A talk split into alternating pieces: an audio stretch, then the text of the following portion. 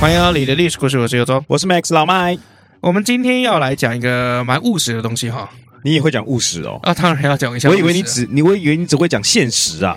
现实跟务实，我觉得差不多啊。哦，对你来说差不多了哦。啊，对啊，就是基本上来讲，现实跟务实就是关于利益嘛，可以这样讲呃吗。不能不能这样讲，啊？为什么？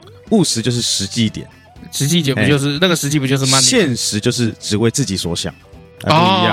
哎哦，哎所你以停住是怎么样？ 这两个我觉得都都都因为很我自啊觉然，得，我觉得务实这种东西，感觉就是大家都好，啊，在这个中间取得一个平衡点。哎啊，现实是只为自己好。呃人类为自己好有什么问题吗？哎，我从头到尾都没有说有问题哎啊，我才没有。只有说务实跟现实有什么差别啊 没事没事，你我在这我你我这在脑给袋你有问 题是 不是？我在给单纯想要扣个帽子给你啊。我们接下来聊就是古人是怎么理财的哈。哎，哎，就是因为我们谈这个，刚刚你讲这个现实跟务实哦，跟理财稍微有一点点关系。嗯因为我们都知道理财不可以带有情绪嘛，而且很多人其实都有发明很多理财方式。嗯，那我们再看看古人是怎么样理财哎，的。好啊，来来来，哎，对，就一讲到理财，你应该有一点心得哦。呃，没有，哎，有啊哎，我你买知了很多理财商品啊。我只有输到脱裤子的心得 而已。你是买什么东西说说到脱裤子？呃，我是买买选择权了，选择权是什么？嗯跟大家说明一下选择权啊，啊。选择权是一种金融商品，废话， 干啊，通常是拿来避险用的啦，啊，避险用的避险的，对嗯避掉风险就是避所谓的避哦险我。知道，对，那这个选择权有这个分这个 call 跟 put 嗯，啊哦，call 就是这个买权，put 嗯就是卖权。哦哦，那讲到这个选择权，我们就要讲到期货了哦。啊我们可以讲很多哎，你觉得我讲下去吗？哦， 呃反正期货就是一个你可能预期它未来会涨的东西，你现在先买，你买它的是它的未来的成长的潜力，应可以大该概是知大概讲呃，比如说呃买一个这个石油的期货，哎因为你预期到以后未来石油会涨，所以你现在可能在它比如说这个一桶原油可能是八十块美金的时候就先买，嗯然后以后可能它会变成一百块，嗯，啊，你就就赚钱了嘛，可以这样讲嘛，对不对？对？呃可以这样讲啊。好嗯好可 OK 以这样讲好不好？ 啊，我好可 以吗对对对啊，选择权要怎么避险？其实选择权也是一样啦，就是当你说今天你要买期货的时候，对不对？你预期它会大涨，嗯对你或者是涨了啊，那你就买它，到了那个时间你再把它卖掉，嗯，哦。但是万一今天没有呢？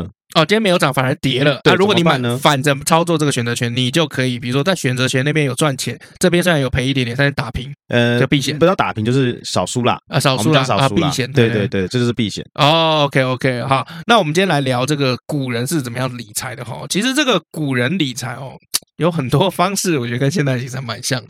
哎，怎么说？哎，虽然说以前古人好像这个重农抑商嘛，嗯，哦，士农工商，你看那个商有没有在最后一名？然后那个士是第一个，啊，农是第二个，哦，就所以很多人在解读，就是说，哦，读书人、农民、工人、商人，商人的位置是最低的，嗯，哎，以前的概念是这样，但其实你我都知道，实际上不是嘛，这当然不是啊啊，，对啊，有钱的人真的他说妈话就可以大声了嘛啊，，对嘛，那横着走嘛，对不对？嗯虽然对啊，你就是你嘴巴上面就是我们讲那个士农工商，其实只是说当时的意识形态说士农工商，其实有钱的人当然谁不想要去巴结啊？嗯就像你现在讲话好大声了，啊，我没有，我讲话大声是因为我们换了一条线， 我这样哦我们换了很棒的线， 感恩感恩大家抖内哈。该我们问呢？哎，我们我们抖内到现在，我们那个钱几乎是还没有取出来哈，呃。呃，对啦，对就啊还没有先取就出来先放着，因为我觉得说我怎们样会有利息是不 是？就趁你不注意，我把它领出来，有 没有？哎，没有，他会进我的户头 啊。所以其实我们刚刚这样看哦，好像有一种古人不重视金钱的这种概念啊，对于这个商人被排到这个最末座嗯嘛啊，然后就是好像谈钱哦，就是坦白说啊，就东方人谈钱好像就是觉得有一点卡卡的，嗯，哎，像比如说这个，我记得哦有一阵子我做过直销，你知不知道？哦，我记得啊，哎，记得吗？那个阵子做直销，当然要找很多朋友或者什么，大家来这个体验产品嘛，嗯或者是陌生开发嘛。可是那个时候就会有一些人，就是只要碰到比如说是自己的亲朋好友来，要给他试用产品什么的，然后最后要讲说啊这个产品多好多少钱这样啊，他就比较难讲，因为好像觉得赚这个朋友亲戚的这个钱嗯有一点点拍谁的感觉。啊哎说不过去的那一种对感啊觉。哎哎，我来你不请我一顿，然后还哎要我跟你买东西啊？对，所以嗯其实就是这个东方人都会一直有这样子的嗯感觉，就好像你卖保险，然后咖啡要跟顾客 A A 制。 啊，对对对对对，就是我如果今天要给你卖一个保单嘛，哎，讲寿险的，对然后我们约星巴克高级一点，对结，果进去以后，艺人就说：“哎，不好意思，你有一百八 吗刚刚那个巧克力新冰 乐，？”呃，对啊， 就会这样子，会就东方人讲会有一点点这种感觉。其实这个东西，我们可以从《论语》里面其中一个故事，我们就可以理解，就是说为什么东方人会这样哇，。今天还要讲到《论语》啊，哦。当然要讲到《论语》啊，哈、这个《论语》是讲谁的故事？就讲这个孔子跟他的这个学生的这个一个故事嘛哎，对，没错，哎，对不对？那其实孔子在《论语》里面有没有？其实在讲是怎么样，就是富足而有地位啊，这个是大家想要的东西啊啊！但是如果你用不正当的手段获取他们，则不可以接受。所以这边明确就带出来，孔子对于钱财哈、是怎么样？是你必须要取之有道啊。啊，嗯君子爱财，取之有道。哎，就如果你是用不正当的，那就不可取。哎，要脚踏实地的得到这笔钱财啊，啊，对啊，所以孔子比较穷嘛，还不靠学生施舍。 哎，对，好，我们另外来看一本书，叫《吕氏春秋》。《吕氏春秋》是关于这个吕不韦哈、嗯所这个收集大家然后来编撰的一本书哈、吕氏春秋》它就讲的比较实际一点点哦。那它有一个故事哦，也跟孔子有关。这个《吕氏春秋》会讲到孔子，你知道吗？嗯，哎，蛮有趣的哦。孔子是不是鲁国人？对啊，鲁国当时有一个法律哦，当时因为战乱的关系，有些这个鲁国人有没有可能四处就因为战乱被俘虏，干嘛就到别的国家做奴隶、嗯，仆人这种嗯这一类的。那鲁国因为希望人口回流。哦，所以他就有颁布一个法令，就是怎么样？就是如果今天你把外面的鲁国人的奴鲁国的这个奴隶嗯哦仆人这些赎回来，赎回来以后，把它赎到这个鲁国，你就可以到鲁国的国库里面去领这个赎金，哦，就是有一个补助，哎，专门就是说，嗯哎，你今天做好人好事代表，哎，你把这个我国的奴隶啊，三落四方的奴隶，把它赎回来，哎，国家颁给你一笔变相绑，绑架了。 哎，不是变相绑架，对吧你只要把我们鲁国人绑回来，我就给你 钱。对啊，如果是台湾人就会怎样？先把那个鲁国人先绑出去，然后再抓回 来，哎，我有那个喽，我有赎回来，给我一笔钱，再把他绑出去， 然我后的再 business man，对啊，那如果是那个印度人的话，就开始在那个讲价格，对啊对，对啊，不然你有多少？ 呃，How much do you have？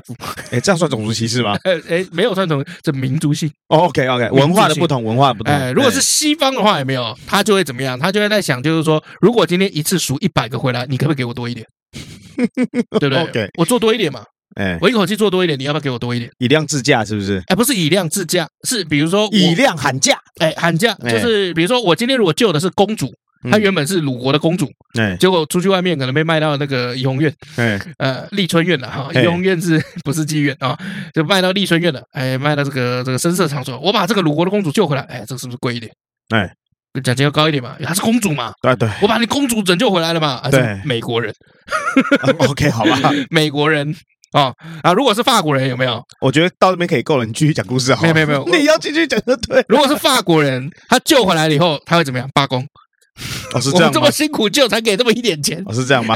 对， 如果是德国人，啊，还有啊，呃，对，他会把他外面这个流落的叔叔、阿姨什么的，哎就打包起来，然后整个一家族就归还回来，因为哎有就是一板一眼嘛。对，我觉得你会剪掉。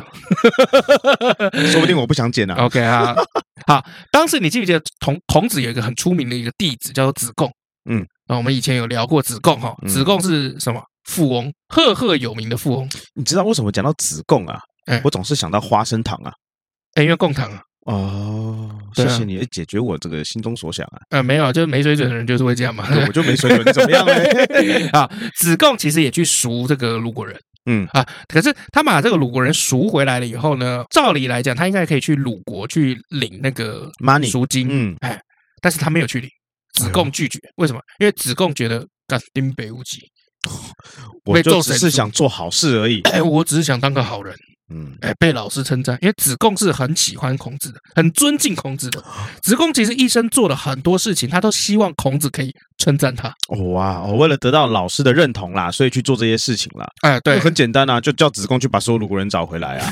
那么国家还可以就是这样，国家省一笔钱，有没有哎哦？是这样啊、啊，但是可能钱没有那么多了哈啊，但是呃，子贡就觉得就是说，他去外面把这个鲁国人赎回来了以后，放到这个鲁国，他拒绝去领鲁国这个钱，鲁鲁国是不是就有把这个预算省下来？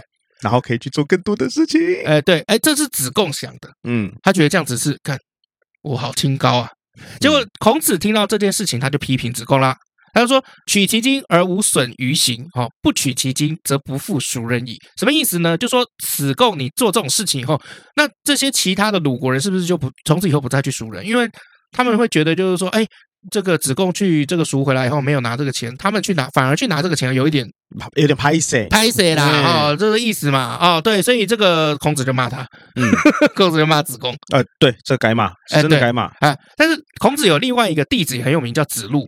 哦，嗯一天到晚在打架那个，很会打架那个叫子路啊、哦。子路有一天呢，呃，救了一名这个溺水的人，嗯他还说救命啊，救命啊，子路把他救起来，嗯哎，那那个人呢，哎，因为感谢这个子路救他一命，后来他就送子路一头牛，哦有哇哦，牛那贝，哎，就是一头牛啊，你也知道牛是，你知道这个等于送你一台拖拉机的那种感觉，啊，当时的牛好东西，哎，对啊，跟牛嘛，嗯，对不对？死了还可以吃嘛，对，对啊，因为以前肉又贵嘛，你就知道为什么现在兰博基尼这么屌了吧？啊，对啊，小牛嘛，牛嘛， 呃，哎马也很贵啊，法拉利 嘛，所以做牛做马也是一件好事嘛，对不对？坐在法拉利跟小牛上面嘛啊，，对 干嘛去？OK，好，那子路呢，就是笑着接受了。 ，OK，啊，孔子正常来讲应该要骂子路啊，哎，你怎么这个要做这个慈善有没有？这个为善不欲人知啊，而且你还也应该不应该收受人家的这个礼金啊？你怎么还收人家的这不个？会啊，！他取之有道啊，哎，孔子就说怎么样？哎，鲁人必多整逆者矣。什么意思呢？就是从此以后，鲁国人看到一边的人溺水了没有，一都定会去救，争相跳下去救他，因为为什么对？救出来以后，有奖 励嘛哎，有头牛， ，OK，对啊，啊，那如果是台湾人的话，有没有？他就会，你会发现很多人开始在推人家下去 那个水里面，然后他去救他，给我牛，马英九还我牛，这好 烂哦，哎，OK，好，所以其实很多人当时就有在讲，就是说，哎，这样子的行为是怎么样？因为我们念的书已经是几千年累积下来的东西，嗯所以很多道理我们现在人一看或是一听到，就可以马上判别出，哦，这是对的还是错的，对在哪里，错在哪里。哎，可是以前人不是，很多人其实大字不是，就是连这个认字都不会。你要跟他讲这个道理有没有，还比较困难。哦，就可能真的要用这个故事或是事件来告诉大家啦。对，而且其实以前战国时代或什么，那个你住的地方是被严格控管的，嗯你是没有没有办法跑来跑去的。好、那你的身边是不是就只有街坊邻居？嗯人生最怕什么？如果你住在一个小村里面，最怕街坊邻居说闲话。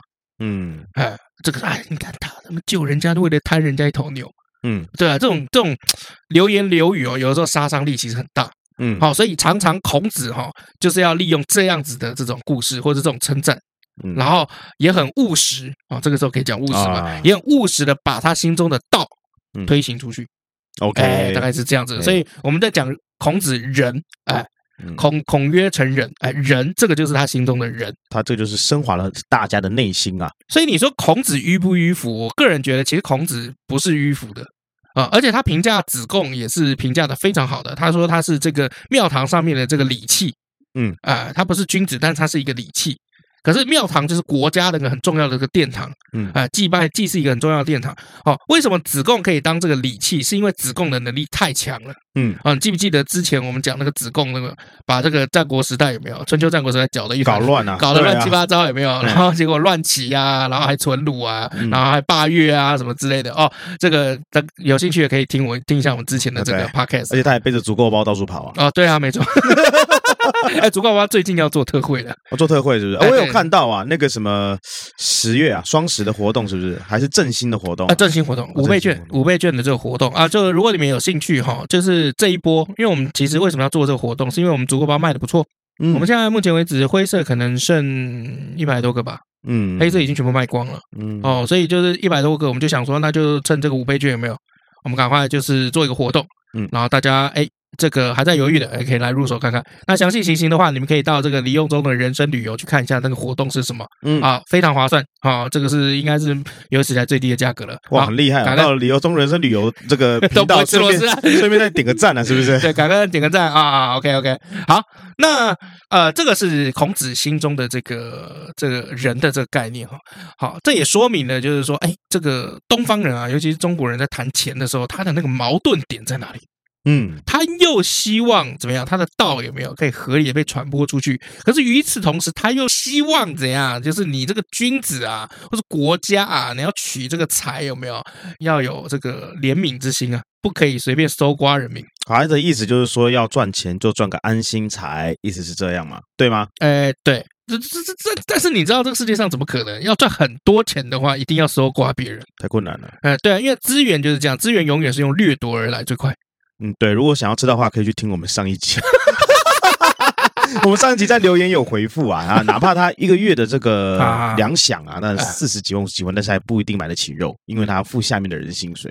哎，所以这对个，如果不这个搜刮民脂啊，哎哎然后捞点油水啊，捞点油水哎怎么去付这些钱啊？哎，是真的没错对哦。好，那我们来谈一下这个理财。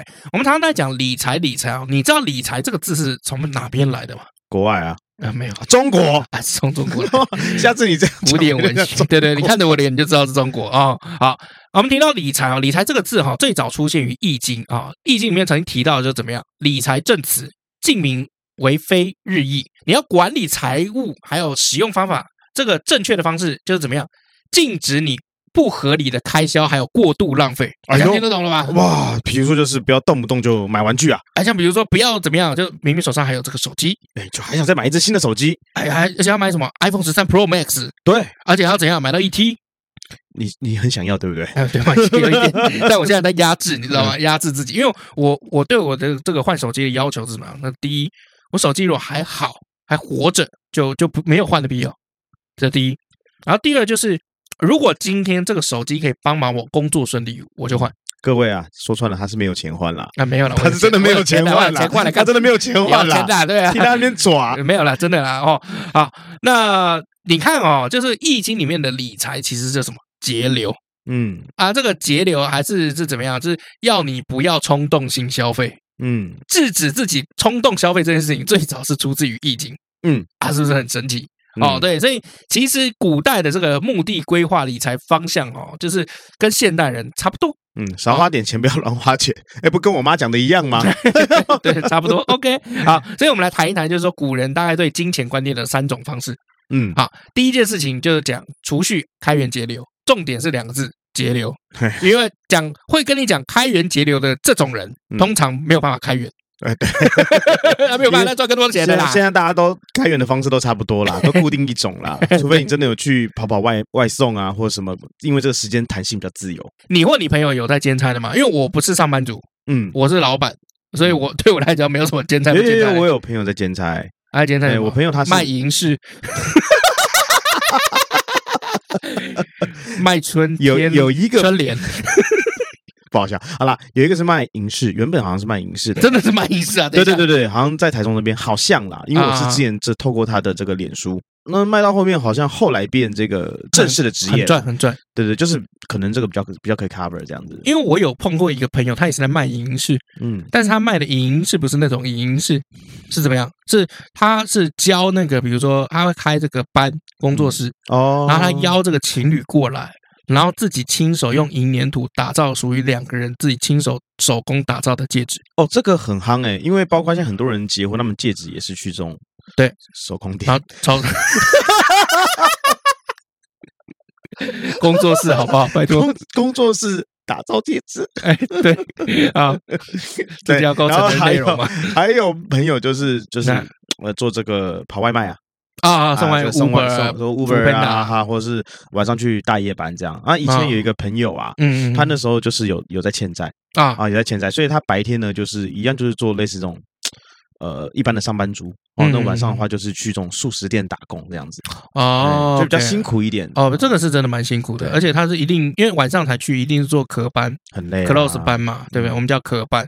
哦，我以前我跟你说，就是我那个时候被骗的穷困潦倒的时候，嗯我就是我去，哦，好难过，我去接婚礼，嗯哦，因为我接不到那个手包，所以我去接人家婚礼的二包。也就是说，比如说人家那个婚礼摄影师有没有录影师、摄影师，他可能有要助手或是二机、三机的这个摄影师，嗯哦，去当那个，他一天领三千块，嗯，对，啊，接可能三四万，所以那个时候就蛮辛苦的。那当然，很多人会说，哎，其实一天三千块不错啊，嗯很多上班族上班族会这样讲。可是我要跟你讲哦，那个三千块是什么？我两点就要起来，嗯，因为人家婚礼可能五六点就要化妆。对，你哦们要提早到嘛，然嗯后画画画画，那他可能有的时候是这个文定，他定节是一起的，他白天可能文定哦，早上文定，然后可能有些是午宴，有些是晚宴。嗯，那如果晚宴的话就比较累，早上那个文定拍完，然后拍完以后下午就几乎在休息嘛，也没什么事情，哦，但是还要还是要装忙，不然对方家属会不爽。然后后来再来就是怎么样，五六点的时候再继继续拍嘛，嗯然后晚上你看哦晚宴拍完都已经几点，大家喜宴吃完差不多十点十一点，嗯呃，因为后后来还要帮他们这个大大合照，嗯哦，所以大概九点十点，虽然我们收工差不多都是一快十一点，嗯，所以你看到凌晨两点就出门，然后一直拍到隔天的十一点，哎，所以一天这样子三千四千，嗯，对啊， 就以前是这样，以前我我的这个兼差，就是我公司没有收入的时候嗯，现在最多建菜就是除了送外卖之外，还有就是这个直销啦，啊，对对啊啦，啊，像电直销商啦。电商直销啊，很多团人在购做，啦，嘿哎，，对啊，团购这一些啦，哦，对啊，那一般人都会觉得，就是古人的这个理财有没有啊？应该就是比如说观想，或者是什么一天到晚什么朋友救 救济，嘿对，我们就常常听到就是说什么舒适啊、白居啊，可能要靠这个 嗯朋友救济、接济这样子。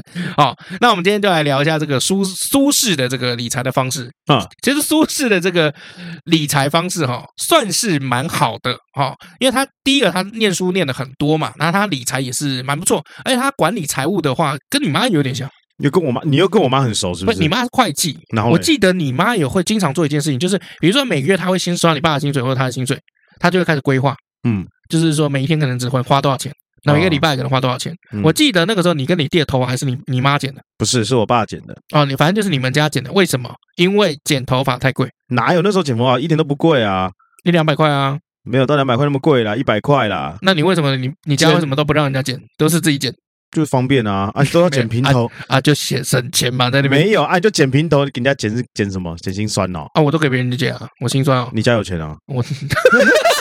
啊就你家没剪就省钱嘛， 对不对？哦，所以我我那个时候去你家，我一直很，我经常听你爸跟你妈讲话，就是在想怎么去节省，我不知道为什么我都经常听到这这类似的我都没有话。哦听到哎、我说没有，你都在跟你弟打架，废话 啊！那这件事情跟苏东坡就很像。嗯为什么呢？因为这个苏东坡哈、他的这个理财的方式是怎么样？是不让自己的生活出现坏账跟乱账，嗯，就是减少不必要的这个开支啊。好、那史学家还有分析过，就是苏苏东坡谨慎理财的原因，跟他被贬值有很大的关系。啊，因为被贬值了，所以没钱，所以只好开源 节对流。对对对对，对你答对了，很哎正常，这很正常吧对没？错你看你现在，你现在一个月假设月入三十万好了，嗯然后你每一天都一定要吃一餐牛排， 然后就突然间你工作没了啊，好，然后变成一个月只赚三四万啊。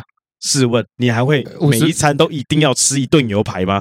不可能啊！对对啊就所以就是回到我们以前，你记不记得以前我们公司最常买的，就你还在我们公司的时候，那时候我们几乎后来没有什么钱，我们每餐是不是都只能吃那五十块便当？五十块的鸡腿便当，哎，五十块的鸡腿便当，而且还不错，嗯，就是不知道谁去挖出来的，嗯就不知道哪个同仁去挖出来的，反正就是我们每餐几乎每个人都吃五十块便就当。生命会自己找到出口嘛。 啊，那苏东坡也是一样啊、苏东坡苏东坡后来被贬值到一个很小一个官，叫黄州团练副使。哇，好长哦，啊，那这个时候呢，他一个月只有多少钱？每个月只有四千五百文钱。嗯，很少很少。好、所以苏东坡每个月他领到这个钱，他会怎么样？他把它分三十份，嗯啊，三十份，每一份一百五十文钱的这个零碎的这个钱。嗯，然后他把它串起来，因为以前那个文有没有是可以拿那个绳子有没有？我们以前不是在看那个古装剧，嗯那个铜钱有没有是拿一根绳子串起来，然后对要钱的时候丢出来，嗯哎，啊拿这个绳子把它串起来，它会吊在这个房子的那个梁上面，嗯吊三十串，每天他就规定自己只能拿一串下来当生活费，嗯就那一百五十文钱当生活费，而且还会限制自己的开销，有没有不可以超过一百五十文钱啊？如果今天刚好没有花完，他就把这个一百五十文钱这个剩下的这个钱哦，就把它存起来，存起来来干嘛？就是偶尔要去喝酒或干嘛什么的。嗯稍爽一下的时候，哎，可以用，嗯嗯嗯，哎，这个是苏东坡的这个这个理财方式哎我最早也会这样，啊，真的哦也会这样子。啊那时候赚比较少啊，哎，然后后来就开始赚比较多，那时候大概一个月赚赚个嗯一两万块吧，哦，怎么那么少？五专的时候啦，啊那哦那，好几年学前生嘛，学生靠时腰期对，然后就会规定自己一天只能花多少钱啊。啊那等到后来就出社会赚比较多、哦，就已经忘记这种方式了。嗯哦对，OK 啊，这个这个其实现在有类似的这个管理的这个方式，叫嗯做信封理财法，我呃，知道信你封理平财法我也有用过，你也用过我包吗？括现在都还在用。啊，真的哦哎， OK 好，嗯信封理财法它其实很简单哦，它就是比如说你就准备六个信封，嗯，然后其中一个信封就可能写房租，嗯，哦，或者是这个家庭开销，然后含房租。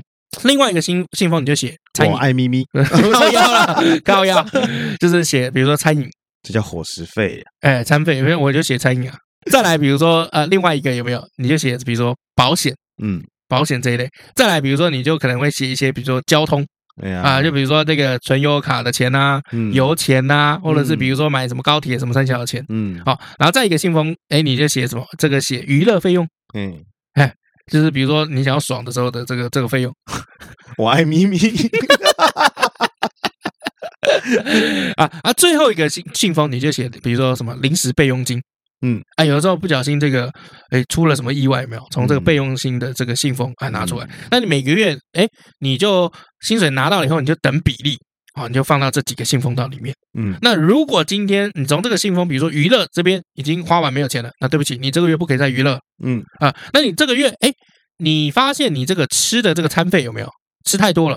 比如说二十五号的时候有没有，这个就已经见底了，哎，剩五天，那哎怎么办？那你只能从娱乐费，嗯，好，娱乐费，哎，再拿出来用啊，嗯大概是这样子的理财方式。它其实就是一种，哎，帮你就是提醒你注意，就是你现在还有多少钱。哦，不要过度透支，因为我们都知道，就是说，像老美最严重的一个问题，就是他们的信用卡制度导致于他们一天到晚过度透支嗯，哎所以这因个为老美很少会再用现金的啦，啊，对他啊们都是用这个就是用卡信用比较卡多的，对而且他们经常在搞一些什么几期的这个无息分期，有没有嗯啊？然后什么东西都刷卡，所以其实他们其实，嗯呃，我我知道好像老美很多都是双周薪嘛，嗯，单周双周都有，对，就周薪制，哎，就为什么？因为周星驰刚好交卡费， 对，交卡费嘛。OK，好，这个就是这个所谓的这苏东坡的这个理财方式嗯，跟我们现在的这个所谓啊、信封理财法也有一点点像，嗯就是严格控管自己的这个开销。可是信封理财法那个备用金有没有？哎，其实这个如果没用到的话，就继续存起来。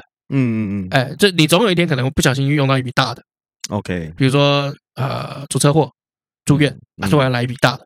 嗯，哎，那如果你刚好又没有保险，只有健保，那就没有办法，你就你就拿备用金出来付吧。哦，哎， OK，对啊，就有的时候开刀嘛，因为像我我那个时候去开刀，我现在我之前开刀，我全部都是开就是保险给付的刀，嗯，那不还是好开纯健保刀。嗯像比如说这个哦，开保险给付的哦，不是不是开那种纯健保的刀啊。那我以前在这个开肩膀的时候，也是开这个呃，你我记得你有来看我啊，我不记得，在万方医院，我不记然得，后旁边还躺了一个黑道，我不记得。你记得啦，我你不记记得得你来你来看过我啦，你现在是要 say 梗是吧？不是 C 哥，你来看过哦真的我，吗是真的你来我看真过的不记得了。我那时候开肩膀，因为因为我这然后个我我这个我人就是这样做善事，就是不会去想，不会去想。没有没有，你做看到什么旁边是 K 道以后，你就说我有事，我先走了。 是这样吗？ 对，我就是属于那种救人不会去收那头牛的人。好，以前古代是没有银行的，所以你要存钱只能自己存。嗯，哎哎，所以以前也没有刷什么存折或者什么网银这样，放随在时看得到米。米缸里面。哎，对，就是就是，所以古人要想办法自己存，找嗯地方把钱放进去。所以苏东坡他会怎么样？他会将每一天的花费，剩下的钱我们放在一个竹筒里面。哦，OK 啊，哎，难怪现在有竹的存钱筒。 哎哎，对，所以从以前到现在都是差不多的啦。哈、来第二个啊，我们来看一下这个古人的这个理财方式是什么，就是低买高卖，然后大发利是赚差价。嗯哎，啊我们这边来讲一个，就是战国时代的这个吕不韦，嗯刚写《吕氏春秋》那个。那吕不韦在历史上当然是这个政治家嘛，而且曾经当到秦国的宰相。嗯哎，相国啊，嗯，很屌的啊，对啊。但他其实一开始呢，吕不韦是一个战国的商人啊，他是很懂得理财，然后最擅长的是什么？投资。嗯哎，像比如说，他经常会投一些什么艺术品啊、啊古董啊、啊这一类的东西，或者是房子，哎，来来投这些啊有东西眼光就对了。哎，对。然后后来有一次，吕不韦投资，你知道投谁吗？他投到这个嬴政的爸爸，叫异人。嗯那异就是奇装异服的异，嗯他叫异人啊、哦因为他就那个时候就看准了这个异人有没有，总有一天一定可以回去嗯当秦国的王嗯吕不韦是怎么样去资助这个艺人哈？啊、他一开始是怎么样？他拿出五百金，嗯呃，这个金子五百五百个单位，然后就给艺人作为你日常生活还有结交宾客，还有这个中间的这个应酬的这个费用。另外又花了五百金购买奇珍异宝各种宝物，然后怎么样亲自带到秦国去，哎，然后去讨好太子安国君，还有他的夫人叫华阳夫人，哎，这个这个大家很有名啊啊，你不知道没关系。那华阳夫人那个时候没有儿子。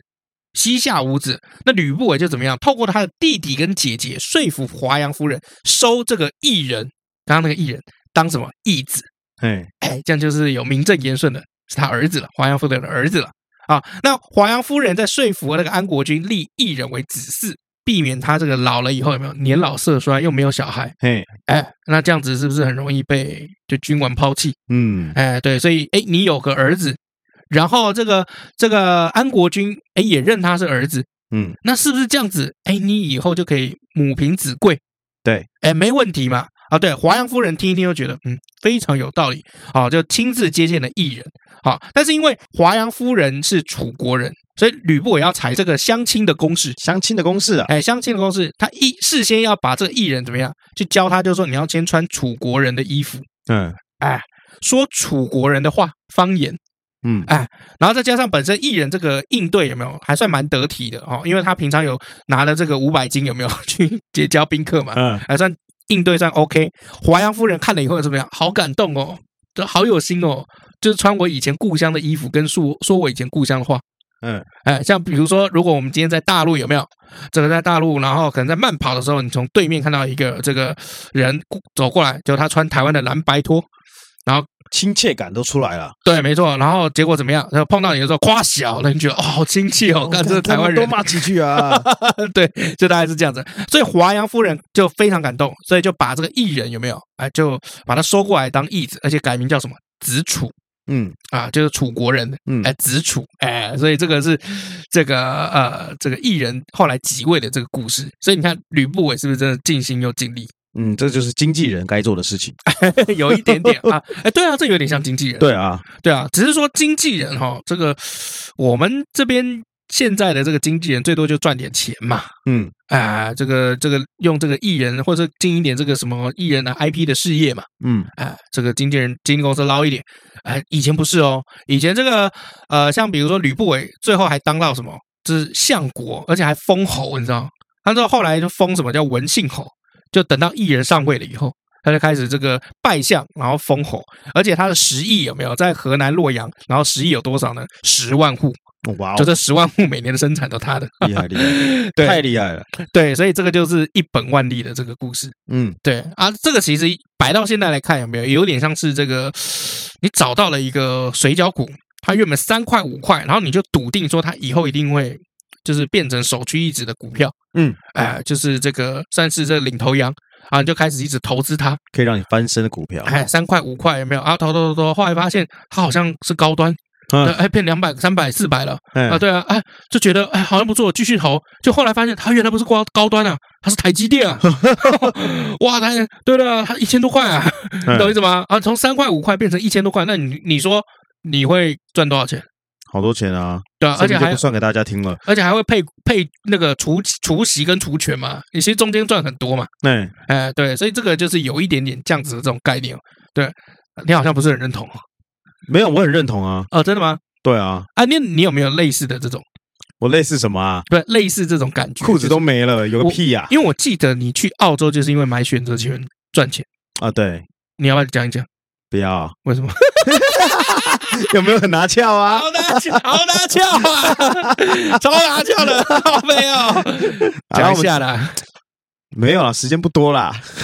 好了，我就讲啊，那个时候那个老麦手上大概只有啊，算了算了，我自己讲好了。啊自己讲，好了，那个时候要去澳洲之前啊，我那时候手上大概只有一万多块台币，敢这样敢去，我连机票都买不起没有没有，机票早就买好了啊啊，我这样就存一点这个生活费过去啦，啊以防万一啊。嗯然后那时候我记得没错的话，应该是一比三十几吧，大概有点像美金啦。那时候，哇嘿嘿嘿现在一比二十，对，差很多、哦嗯。然后那时候身上一万多块嘛，然后加上我本来是念金融系的，啊，你念金融系哎啊？我土木系毕业之后跑去念金融系，金哇融贸易靠，系金哎克 土、哦，你知道这个概念吗？五行啊，哎 管他的，没在 care 啊啊。对，然后呢？然后这那那时候好像大概用了两个礼拜左右吧，嗯然，后就赚了十几万了。啊哇，哎，怎么那么安静？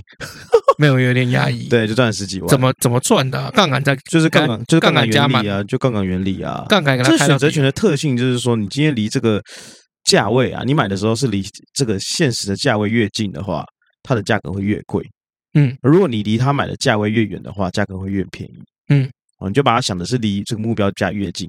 嗯，哦，就就是这样子。嗯，那当然了，就是一旦我也运气很好，然嗯后呢，就是刚刚好，呃，那时候就赚了一波，啊，哎，然后就是可能一个消息就是出来啊一换一换十五的概念嘛。哎， 差不多，就是刚好有一个消息出来啦，啊啊，，然后它可能就涨了或跌了这样子，嗯那刚好到了我我要的价位，那我就削了一笔这样子，嗯，然后你对就从就去澳洲了嘛，带着这笔去钱哦，对，这代笔 对，都讲话有什么结巴，对啊 就带赚着这钱笔的人都还会结对巴，，就带着这笔钱去去了澳洲这样子，嗯，对，然后后来回到台湾嘛，然后对嗯这就是大部分的钱就是都是败在你公司上面嘛，没有吧？你选择钱也赔了不少啊，搞屁事没，有是先败在你公司上面，后来啊才输 钱的，哎对，乌龙，根本不该回来哦。 没关系啦，为了你嘛，啊，也是啦，哈、那接下来我们要来讲第三个了，哈、就是人弃我取，人欺我取不是人人家放弃的东西我拿来用，哦，OK，不是人妻，好不好？不要 OK 脑子里面都是人妻，。我没有这样想啊 取 人家人妻这样。 啊，这个我们来讲，就是说在《汉书》里面有提过，哦有一个战国的商人，他叫白圭。啊，白就是李白的白，嗯圭就是两个土的那个圭， ，OK，啊，奉为圭臬的那个圭。好、那个白圭呢，哎，他有一个称号叫做商祖，祖是哪个祖？祖先的祖，哦，就是哦他很是商人的祖先呐、哇，佼佼者啊，龟仙人的概念啊。哎，对，哈、他原本是在魏惠王下面去当一个臣子，而且他非常会怎么样？会修这个，会修筑堤坝啊，兴修水利嗯，啊，这是很了不起的这个啊技能。土木系的啊，工科的， 对了，工对了 科的，啊。哎，对，但是基本上《汉书》中说他是经营贸易、发展生产的理论鼻祖，也就是金融的，嗯，哎，跟你的背景很像啊。以后就叫我小龟吧。 啊，这白圭哈、这个相传他是鬼谷子的学生。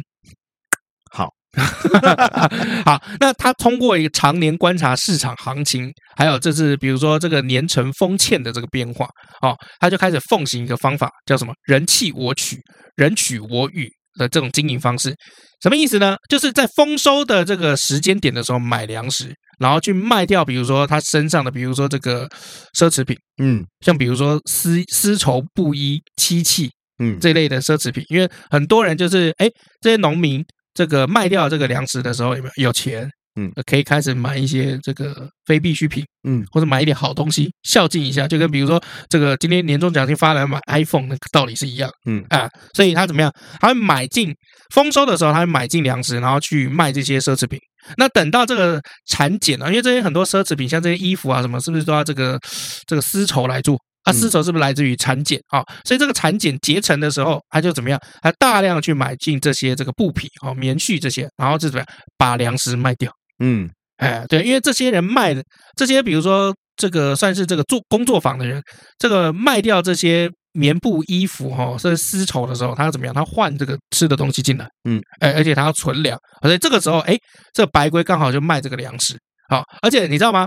白龟还会利用观察天气气象的经验来预测今年或是来年的雨水多少来然后卖雨伞是不是？啊？卖雨伞啊？哎，不是卖雨伞啊，就是他要去看，就是说，比如说雨下的少，是不是收成就少？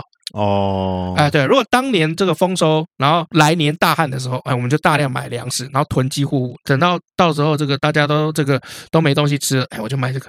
嗯，哎，这个时候暴利啊，它就跟现在的菜商一样了，哎，。差不多、啊， 北农啊，没有了，开玩笑 喂，北农啊、哦。那他甚至还会预期到是明年可能会欠收，他就大量的继续购买嗯粮食，呃，就是让这个粮价有没有哎继续增长，而且他会专买什么下等的谷物，嗯，他如果想要让这个品质提高的话，他就会专买上等谷物，他就是他会去用一套看不见的手 去嗯操纵这个，就跟现在的股市是一样哎的差啊。不多，对他操纵他的这个这个这个市场哈、不过白龟这个人蛮有趣的，他虽然是有钱人，但他其实过得蛮像巴菲特的啊。巴菲特常常出来讲，就是他每天希望过什么样的生活，就是喝一罐樱桃可乐，吃一个汉堡，嗯，然后晚上就是钓个鱼，然后白天钓个鱼，然后晚上再吃一个汉堡，喝一个樱桃可乐。我都不知道是不是帮的可口可乐也配，你知道吗？因为我喝过樱桃可乐，蛮难喝的，我还因为巴菲特去喝的。我也喝过樱。桃可乐啊，哎，怎么样？好喝 吗？干超难喝的啊，对啊，有够难我还喝，被笑哎， 对啊，但白龟就是这样这样哈，就是他生活其实很简朴的，而且他怎么样？他摒弃摒弃他的欲望，这就是赚太多钱啦。嗯，赚太多钱，然后没事做，然后你每天都吃牛排，你是不是已经吃习惯了？哎，好哎像对啊，是你每天都做这一样奢侈的事情，你是不是做习惯了？对你无感了，你对麻痹了嘛？对，那嗯就对突就突然有一天你就觉醒啊，好像无所谓，那没对有啊，这过些点普通人的生活对吧啊，，其实汉堡就 OK 了嘛，汉堡 OK 了嘛？对啊，我吃汉堡，堡就好了，啊吃午饭也可以嘛，对不对？多少人吃不起汉堡啊？对啊，对啊，我家加十片汉堡肉可以吧？啊，对啊，没问题啊。有 病吧？ 我把汉堡买来以后，把汉堡剁碎变卤肉饭吧呃，呃对啊，对啊，我开心就好嘛。心脏病、英年早逝、胆固醇过高没，有啦， 哦，那这个白龟呢？这个衣服有没有？它就普通的这种衣服，很节省。哦，跟他的这个仆人们就一起同甘共共苦， 所以我觉得他仆人一定超恨他的，干赚那么多钱，然后结果都没有享受到啊，大家也没有享受到。好，白龟还讲求什么？要薄利多销，嗯，哎，就是说。白龟追求大的这个利益的东西，但是他觉得大利益的这个东西不一定要靠经营这种很贵的奢侈品，或者是靠这个交易中卖高价来实现。嗯啊，啊，昂贵的商品基本上已经不是一般人可以买的，所以它销量反而很有限嗯啊。而且你努力了很久，可能搞不好才做一单一单。嗯，那、可是如果低廉的这个商品是反而是什么大众的必需品，需求量其实很大的。所以他的意思是怎么样？他意思就是说，比如说我今天啊，我这个利润有没有可能只能赚八趴或十趴？嗯可是我的这个销售额有十亿，呃那我就可以赚一亿。嗯，可是我相反的，比如说我今天这个利润可能有八十趴，但是它这个这个单品销量可能就是一千万，那我好不容易费劲有没有一年一两年，好不容易卖出一个，也才赚八百万。嗯所以白龟认为就是说要做就要做这种薄利多销的这个东西。好，所以白龟的这个理财的这个方式是怎么样？欲涨前的话要取下股。好，什么意思？下股就是广大民众消费的这个谷物。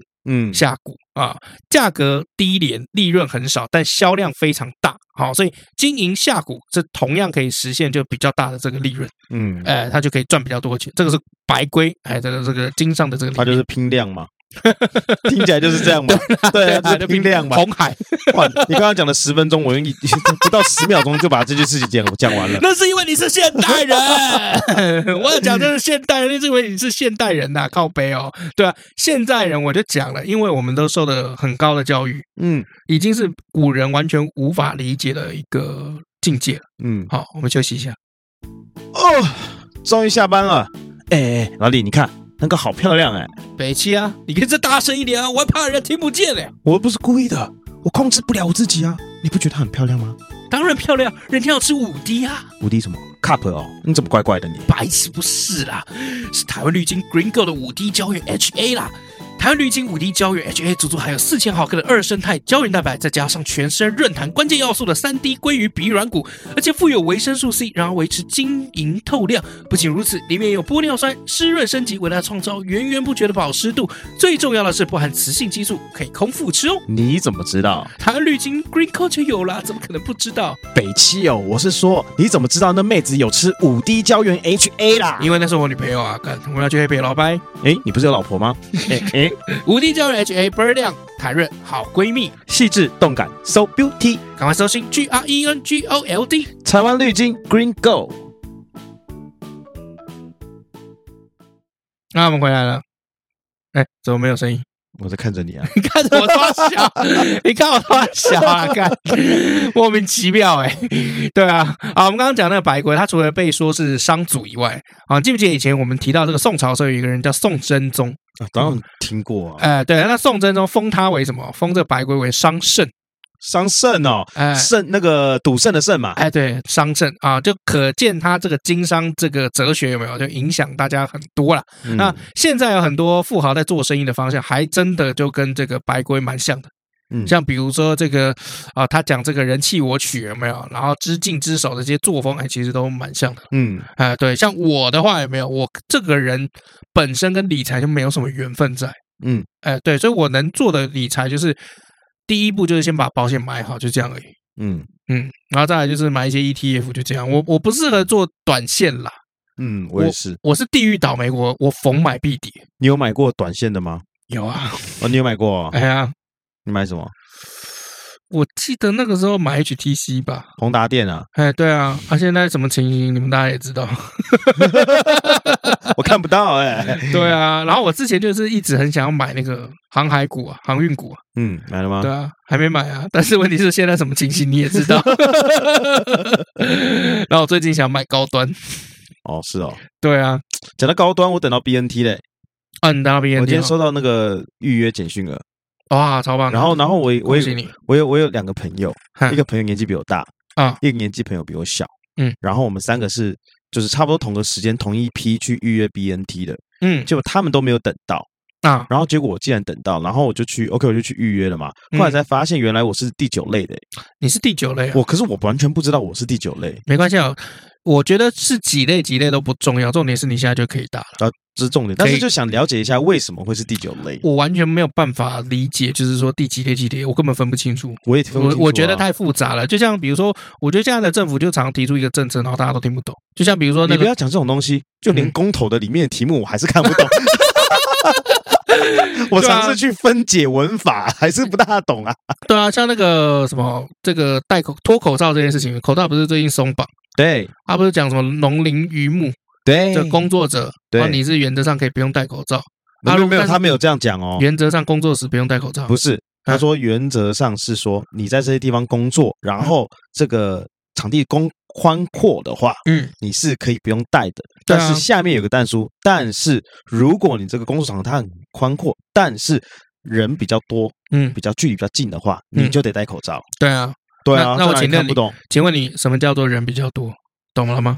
我我懂啊，好，再来就是你你分不出来什么叫人比较多吗？我们现在这样叫人比较少，再一个人进来就叫人比较多，再两个进来就叫人超多，好不好？不是重点就是这个，它标准值在哪里？然后再来就是，就是如果你把评判的标准丢球回去给老百姓的话，嗯那是不是其实就是他们有这个一定的这个自主权了？就是自己大家自己判断，就是说自己能不能带嘛。对啊，可是有时候我也我也觉得很荒谬啊，像比如说这个，就是我常会觉得就是说啊，这些在位的官呐、就尤其卫福部的这些人呐、嗯，你们到底有没有在运动啊？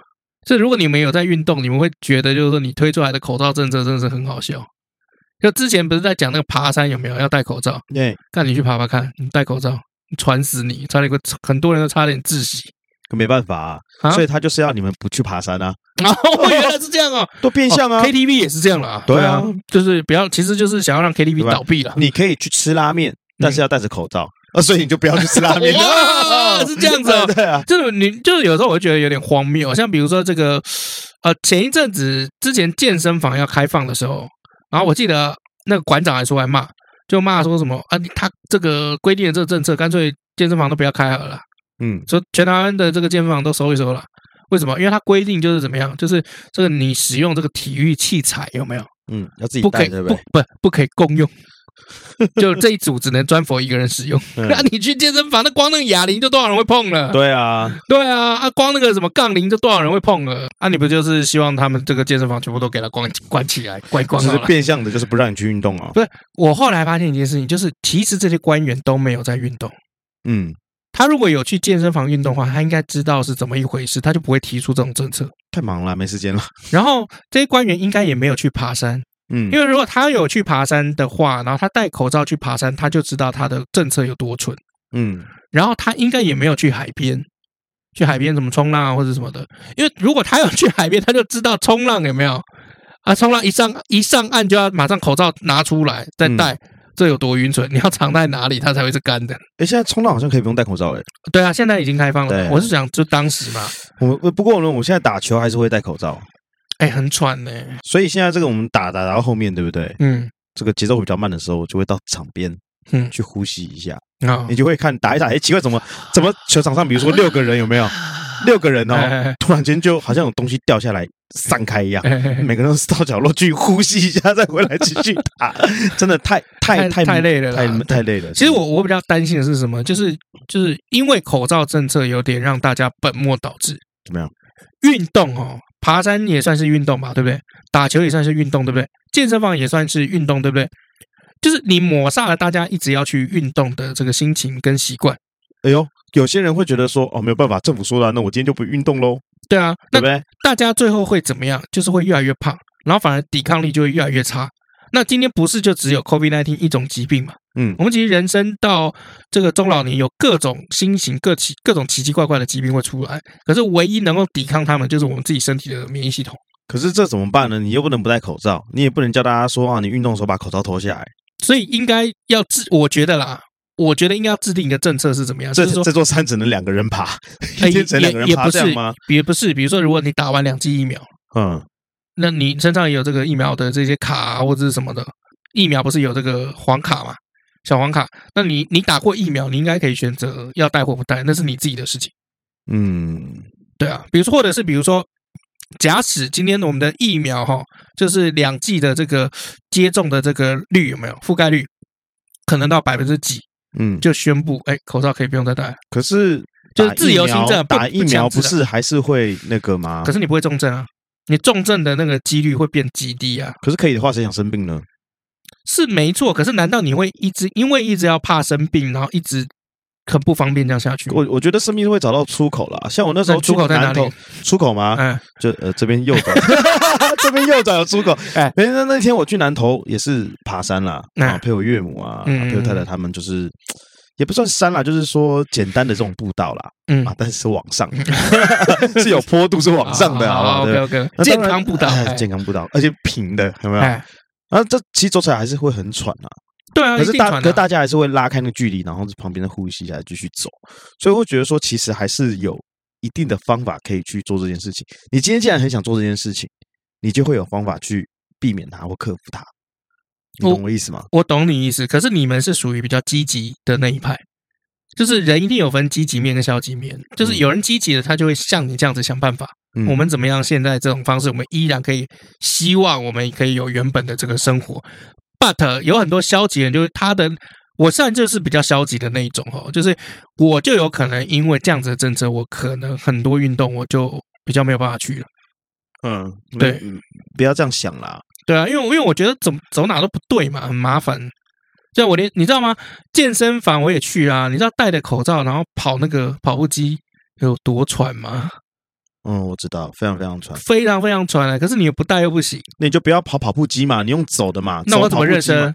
走跑步机啊，热不够啊！健身房冷气开那么冷 哎、你可以走两个小 时啊。靠背啊，靠背啊，生命会找到出口 嘛。靠背啊，干干，我相信我们有很多听众啦，啊他们都有在健身。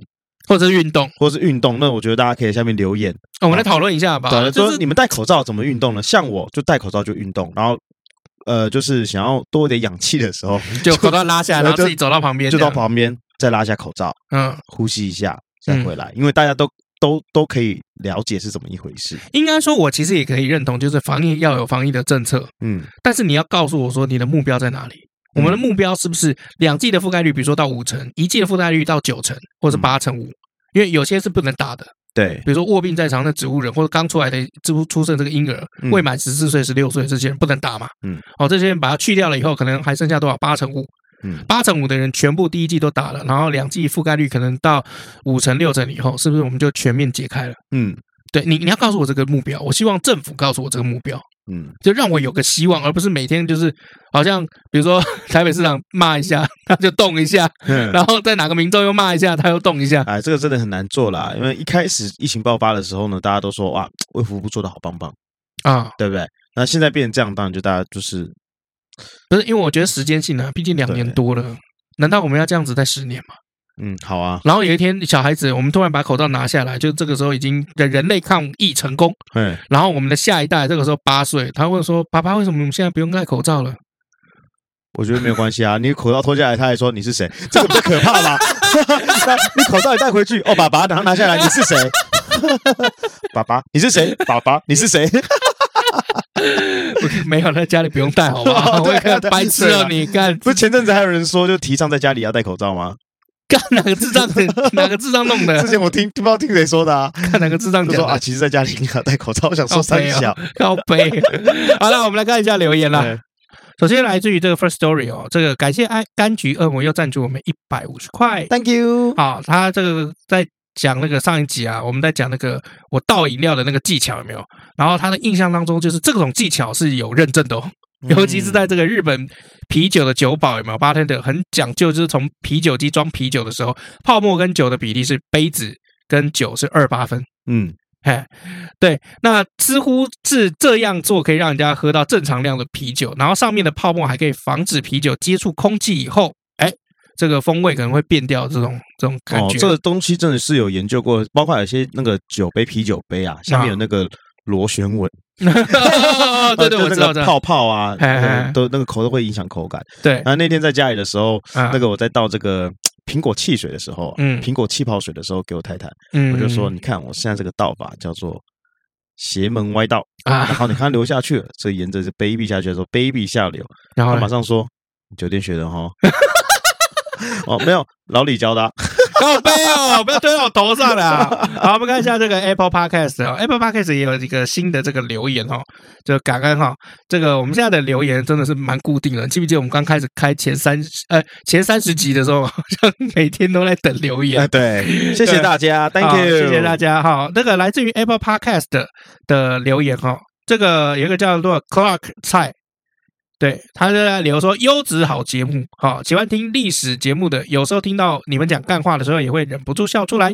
用轻松的方式讲历史真的很棒，希望有机会可以讲讲未来人王莽的故事，以及东汉开外挂的皇帝刘秀的故事。哦嗯，因为王莽就是因为他推了很多新政，哦，被人家怀疑就是说他根本不是那个时代的人，应应该是未来跑过去的。嗯，哦，穿越回去的。好、然后再来就是刘秀，刘秀就是东汉的开国皇帝刘秀。那刘秀这个人存在感在历史上有点低，嗯，那你知道为什么有点低吗？就是因为他的这个一切太顺利了。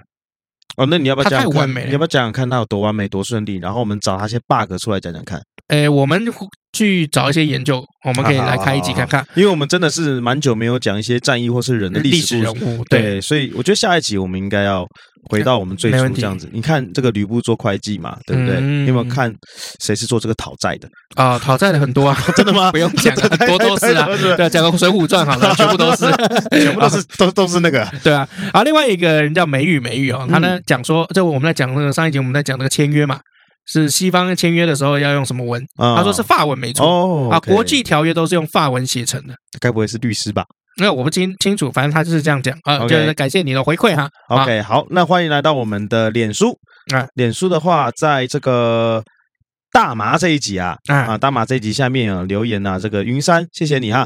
我们一上啊，他马上就是很快就听完了啊，在这个连还没破的时候，他就已经先听完了。嗯，哎，对，然后再来的话就是伟成，他说下一次内容吃屎可以做蚂蚁上树吗？ 嗯蚂蚁上 树，嗯，以上述你们想要听十四 个对不对？对？那个宜春啊，他就说这个是麻瓜 des。麻瓜哦，他是麻瓜，哎哦对他是麻瓜。啊 OK，好啊，这是我们留言。好，今天留言也不多嘛。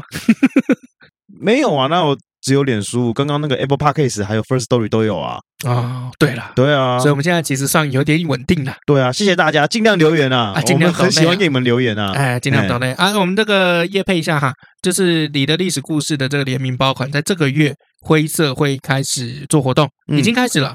哦，就是这个月我们会推出这个活动，然后杀的蛮优惠的，嗯就是你根据游戏规则有没有，就算下来你可以折一千两百四十四，我如果印象没错的话，这样价格大概是多少？呃，我们原本这个原价是三五八零加运费一百二，所以是三千七，嗯，哦，这样杀下来的话应该是两千五不到可以买得到，哦，这样子哦，哎，对，那所以其实还蛮便宜的啊，还算蛮便宜的，有哎所以比如啊之前更便宜吧？对，而且是只有灰色，因为灰色本来就也只剩一百多个。嗯，所以，如果你们就是到现在有没有还没有入手，然后你们觉得灰色也可以接受啊，今这一次我们这个推的这个振兴方案啊，嗯这个你的历史故事的联名包款 l e Selected 的这个足够包啊，这个可以陪大家就度过后疫情生活对，其实不得不说、哦，这个灰色啊，蛮好看的啊。你是喜欢灰色的吗？啊，不是对我喜欢黑色对，靠背哦，干但是但是我有灰色的啊，哦，对我啊，黑灰都有嘛。对啊，我觉得灰色的其实很好看，为什么？它灰色不是你们想想象中的那种一般的灰色，它的灰色是深灰色，哦，所以它的那个颜色的质感啊，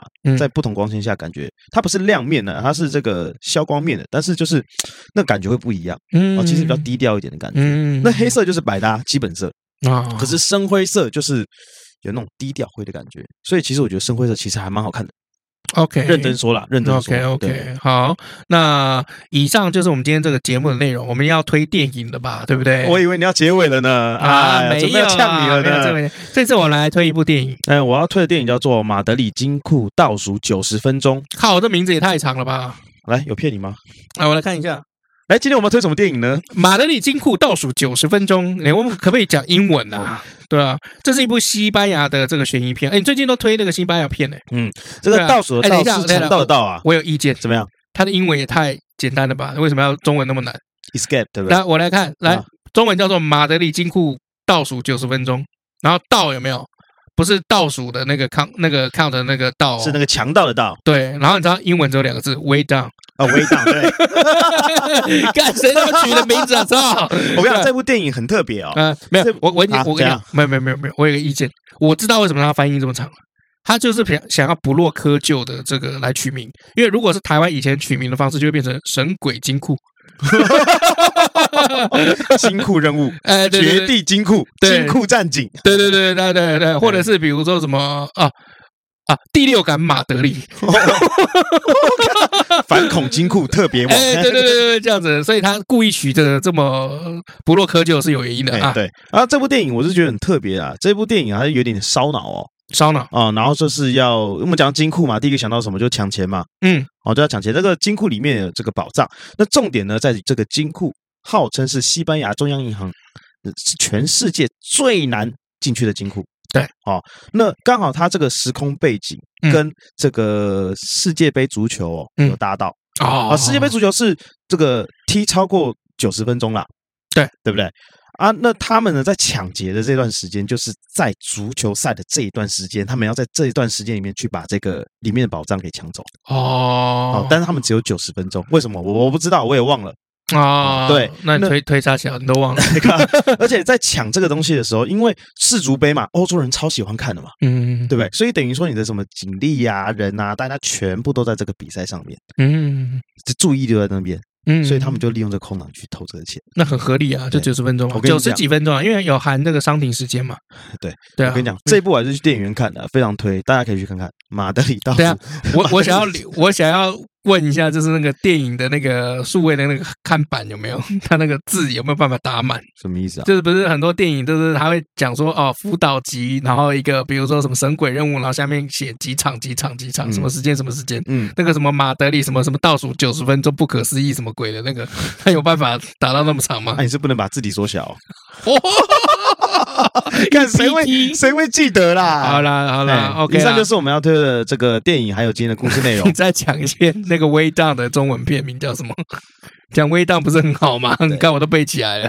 这是就是我们今天要介绍电影《Way Down》。放弃 了。好了好了好了，那我们今天节目就到这里啊！我是尤忠，我是 Max 老麦，下次见，拜拜。拜拜。